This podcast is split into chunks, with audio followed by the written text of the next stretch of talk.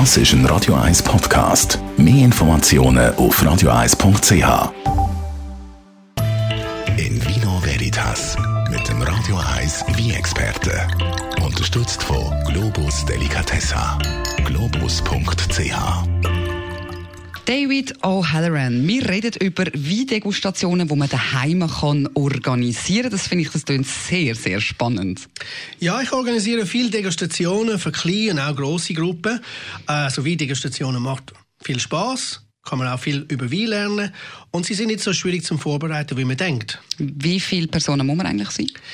Ja, ich versuche einfach persönlich nie eine Gruppe größer als 14 bis 16 Personen, weil nach dem dritten oder vierten Wein steigt meistens der Lärmpegel äh, viel sehr hoch und dann wird es immer schwierig. Aber ich denke, idealerweise wäre es äh, sechs Personen, wäre noch super daheim. Und Minimum zwei? Ja, Minimum zwei oder vier, vielleicht noch. Macht mehr Spaß, wenn es mehrere Leute sind, ja. Okay. Ähm, man braucht einfach dazu drei, vier Weingläser, ein Wasserglas pro Person. Äh, Wasser soll ohne Kohlensäure sein, weil das beeinflusst den Geschmack von der Wein. Wichtig sind auch Spucknarben Plastikbecher, denn wenn man richtig degustieren will, sollte man den Wein ausspucken am Schluss, nicht einfach im äh, trinken. Und sonst wird der Geschmackssinn wird mit der Zeit sehr schnell verderben. Und nach der Degustation gibt es genug Zeit, um die Wein zu trinken am Schluss, aber einfach am Anfang immer degustieren und spucken. Ah, also man tut jetzt eigentlich wie, man tut die Wein zuerst nur degustieren und wieder rausspolzen. Genau. Weil sonst tut es irgendwann im Maul wahrscheinlich ja, so den Geschmack verändern, man merkt es gar man nicht nimmt einfach Alkohol auf und beim fünften oder sechsten Ja. Wein merkt man gar nichts mehr. Okay, aber am Schluss darf man dann noch trinken. Genau, ich mache es meistens so, dass ich gegen Ende äh, mache ich so eine Käseplatte mit ein bisschen Charcuterie, ist nicht so kompliziert und man kann einfach dann die beste Wein von der Auslese dann dazu trinken. Okay. Erst degustieren, nachher trinken. Was wichtig zu beachten ist, dass die Degustation ein geruchsfreier Ort sollte sein Also einfach am besten weit weg von der Küchengeruch oder Raucherzone. Und am- besten sollten Leute auch nicht so starke Parfüm tragen, sonst das ist, wird immer schwierig mit dem Wein zum Schmecken.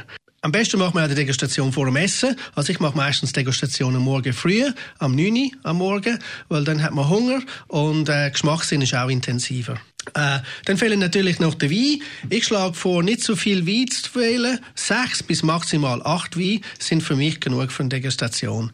Tun dann die Leute, die äh, die Degustation organisiert haben, den Wein auch organisieren?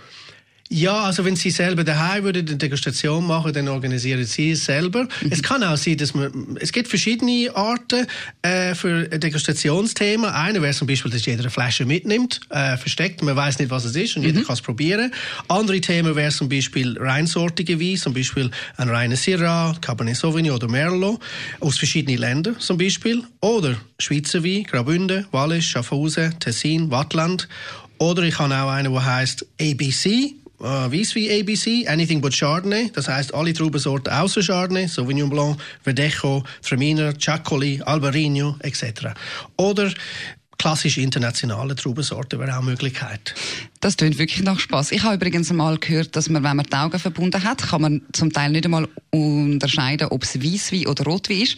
Und das habe ich tatsächlich selber auch schon mal getestet. Ja, das stimmt. Es gibt auch schwarze Gläser. Ich habe auch daheim welche davon. Aber es macht Spaß, wenn man äh, zum Beispiel äh, Rotwein oder Weisswein innenlernt und einfach Leute blind geben zum Degustieren. Es ist schon schwierig. Und ich habe auch Degustationen gemacht, wo wir die Nase zugehalten haben und auch müssen versuchen, Sachen zu schmecken. Es ist sehr unterschiedlich. Es ist sehr äh, ein spannendes Thema und ich denke, wie gesagt, es ist relativ einfach, daheim zu vorbereiten. Wie kommt man dazu, dass man jetzt, dass, du, dass man mit dir so eine Degustation kann machen Ähm, das ist nicht immer einfach.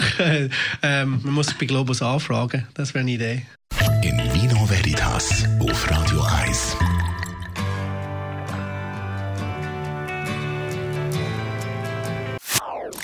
Das ist ein Radio 1 Podcast. Mehr Informationen auf radio1.ch.